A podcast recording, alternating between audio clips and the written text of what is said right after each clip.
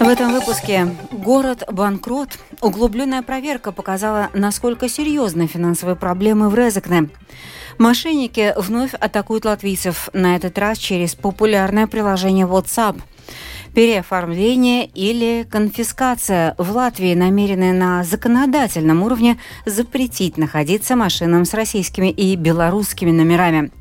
После капитуляции Нагорного Карабаха Ереван сотрясают массовые акции протеста, уже около сотни задержанных, а Запад призвал Азербайджан соблюдать международное право в Нагорном Карабахе. Теперь об этих и других событиях подробнее.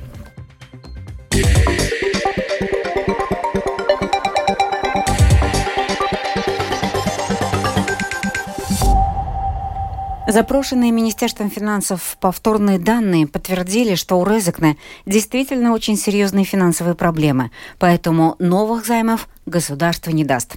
На этом фоне ведется мониторинг и других самоуправлений. Тему продолжит Скерман Табальчута. Чиновники Министерства финансов еще раз все тщательно проверили. Выяснилось, что у Резакненской думы даже не спланированы расходы на выплату зарплат в конце года.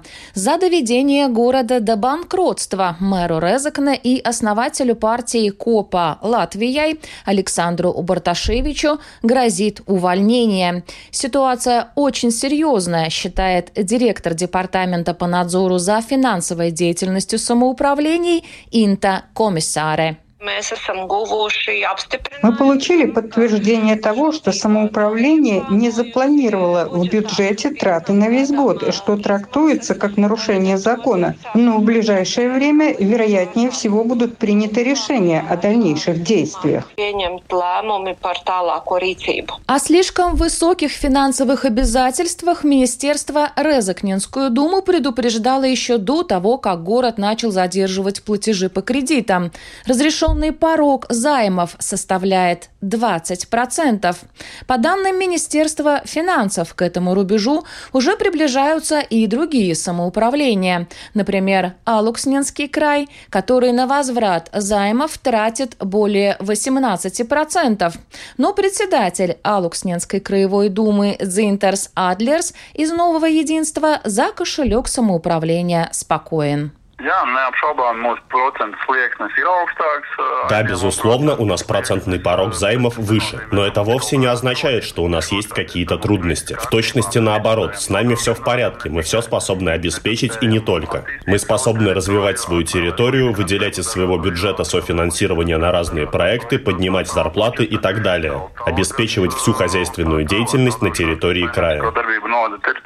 Кредитному рубежу приближается и Даугавпилс, где на возврат займов тратится более 17%.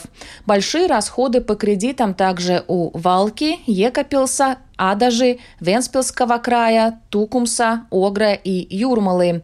Примерно половина самоуправлений Латвии не могут выжить без дефицита бюджета, указал экономист Банка Латвии Янис Мауринч. Ярко выражено то, что в Латгальском регионе фискальная способность сравнительно низкая. И это, разумеется, ограничивает то, сколько эти самоуправления могут брать взаймы, финансировать и покрывать свои расходы расхода. По оценке экспертов, в период роста цен и кредитных процентов самому большому риску подвержены маленькие самоуправления. Скирман Бальчута, Эдгар Скупч, служба новостей Латвийского радио. Министерство юстиции подготовит законопроект, запрещающий пребывание в Латвии зарегистрированных в России и Беларуси транспортных средств, сообщила министр юстиции Инесса Либине Эгнера.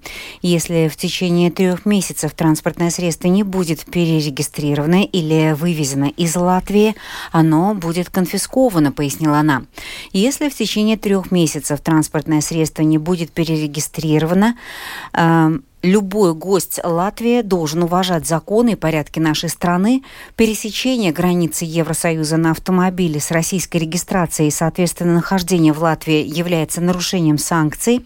Если автомобили с российскими и белорусскими номерами не будут своевременно перерегистрированы, их можно конфисковать в пользу Украины для поддержки ее армии, подчеркнула министр.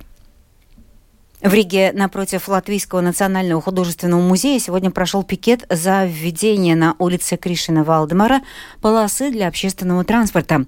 Инициатором акции выступило объединение «Город для людей». Данная инициатива интересная, но требует дополнительного изучения. Об этом о программе «Домская площадь Латвийского радио» заявила профессор Рижского технического университета, специалист по транспортной логистике Надежда Куницына.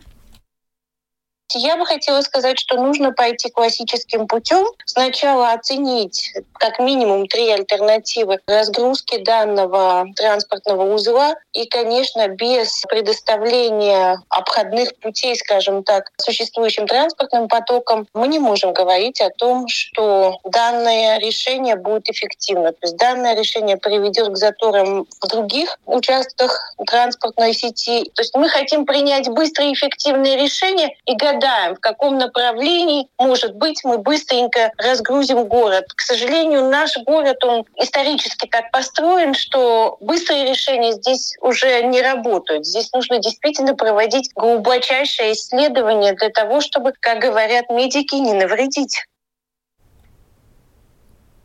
Напомним, за инициативу о введении на улице Кришина Валдемара полосы для общественного транспорта также начат сбор подписей на портале общественных инициатив manabals.lv. Государственное агентство социального страхования предупреждает жителей о звонках мошенников в приложении WhatsApp, которое совершается от имени учреждения. ВСА просят людей не вступать ни в какие разговоры и не предоставлять личную информацию, так как ВСА не общается с клиентами через подобное приложение.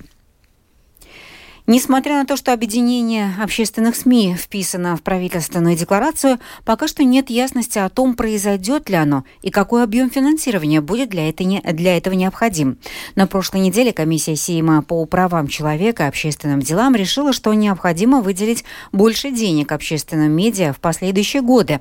Однако точный объем пока неизвестен. Все подробности в сюжете Михаила Никулкина.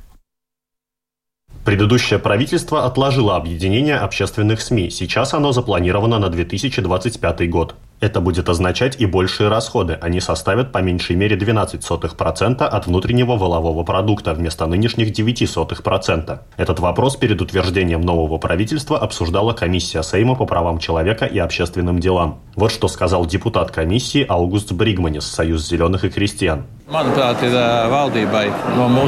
Мне кажется, с нашей стороны правительству предложен объем финансирования для общественных СМИ. И по моей информации, предложение нашло услышавшие уши в правительстве. Поэтому с точки стагнации можно было бы начать двигаться к реальности, что это единая общественная СМИ может быть создана. В новой правительственной декларации в разделе «Безопасность страны» также прописана цель о взвешенном и экономически обоснованном объединении общественных медиа. Министр финансов Арвилс Ашераденс «Новое единство» призывает более детально оценить преимущества такого объединения и увеличения финансирования. Министр возражает против предложения комиссии Сейма привязать финансирование общественных СМИ к конкретной процентной доле от ВВП.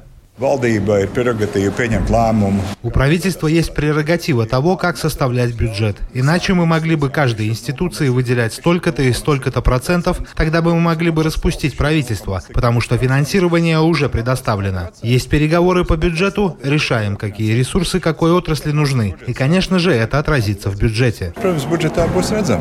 На вопрос о том, возможно ли увеличение финансирования, Аша Раденс ответил утвердительно. Министр финансов поясняет, что ему все еще непонятны практические аспекты, как пройдет объединение общественных СМИ. Однако на дальнейшее развитие содержания на ближайшие три года в бюджете будут зарезервированы 5 миллионов евро на каждый год. Ясность в вопрос объединения общественных медиа также пообещала внести министр культуры Агнеса Логина, прогрессивные, которая находится на своем посту первую неделю. Прежде чем принимать решение об объединении общественных медиа, руководитель Совета по общественным электронным СМИ Янис Сикснес ожидает от Министерства Министерства финансов конкретных указаний об ожидаемом объеме финансирования. В тот момент, когда я получу окончательный ответ, мы, как держатели долей капитала, конечно, консультируясь также и со СМИ, решим, оставляем ли в силе идею об объединении, так как это будет большим событием. Для пути цифрового развития объединение необходимо в любом случае. Ясность по поводу объединения общественных СМИ, как ожидается, будет самая поздняя в октябре. Михаил Никулкин, Янис Кинцис, служба новостей Латвийского радио.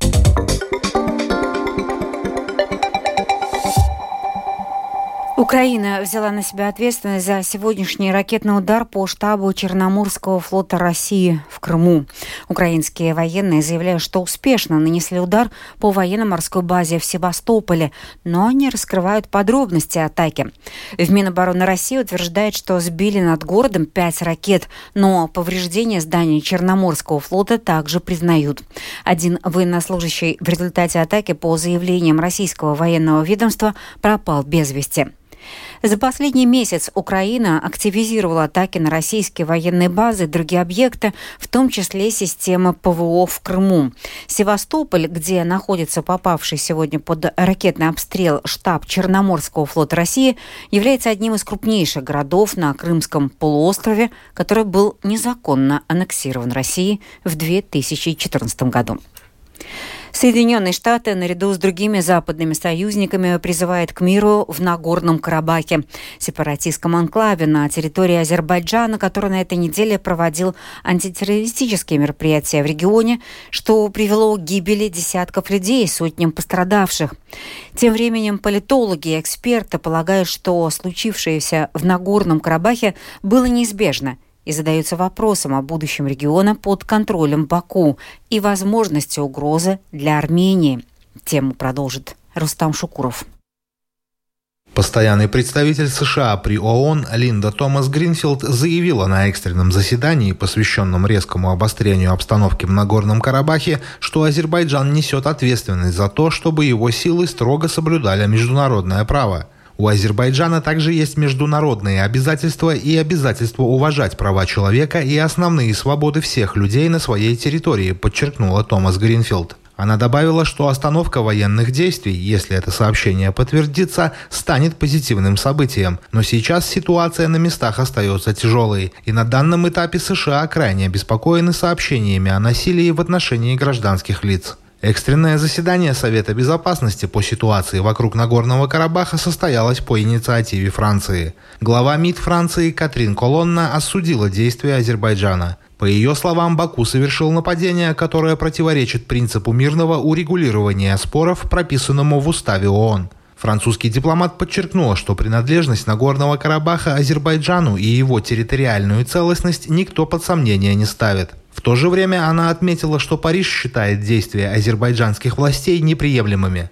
Напомнив о жертвах, в том числе среди мирного населения, Катрин Колонна добавила, что как минимум 10% населения Нагорного Карабаха уже вынуждено было покинуть свои дома из-за азербайджанской военной операции. Между тем, американский эксперт и экс-посол США в Грузии Уильям Кортни отметил, что западные лидеры часто говорят, что дипломатия всегда разрешает конфликты и что каждый конфликт заканчивается дипломатией. Но это не всегда так, заявил Кортни в эфире телеканала «Голос Америки». Экс-посол США указал на то, что в мире достаточно примеров, когда решение конфликта определялось соотношением военных сил. По мнению Кортни, исход карабахского конфликта в пользу Азербайджана не несет угрозу для самой Армении. Кортни отметил, что властям Азербайджана достаточно посмотреть на международную реакцию на вторжение России в Украину, чтобы не заходить так далеко. Вместе с тем, бывший американский дипломат спрогнозировал устойчивый процесс поглощения Нагорного Карабаха и переезд большого числа этнических армян в Армению. Кортни также отметил, что Армения и Нагорный Карабах не сделали никаких политических уступок после окончания войны в 2020 году, что, возможно, стало стимулом для проведения Азербайджаном военных действий. В свою очередь, политолог Аркадий Дубнов полагает, что случившееся с Нагорным Карабахом было неизбежно как из-за преувеличения своих возможностей армянскими лидерами, так и ввиду идеи реваншизма в Азербайджане после Первой Карабахской войны в 90-х годах. За 30 лет Азербайджан стал другим, гораздо более сильным. Так сказать, идея реваншизма, идея, так сказать, возвращения утерянных э, территорий, возобладала. И, в общем, э, это вполне понятно, так сказать, в условиях, которые были созданы э, и азербайджанскими руководителями, которые превратили эту идею в объединяющую вокруг власти Баку. По мнению политолога, события в Нагорном Карабахе можно охарактеризовать как торжество права силы. Рустам Шукуров, служба новостей Латвийского радио. Нам ну, не осталось дополнить этот выпуск прогнозом погоды в Латвии на субботу, 23 сентября.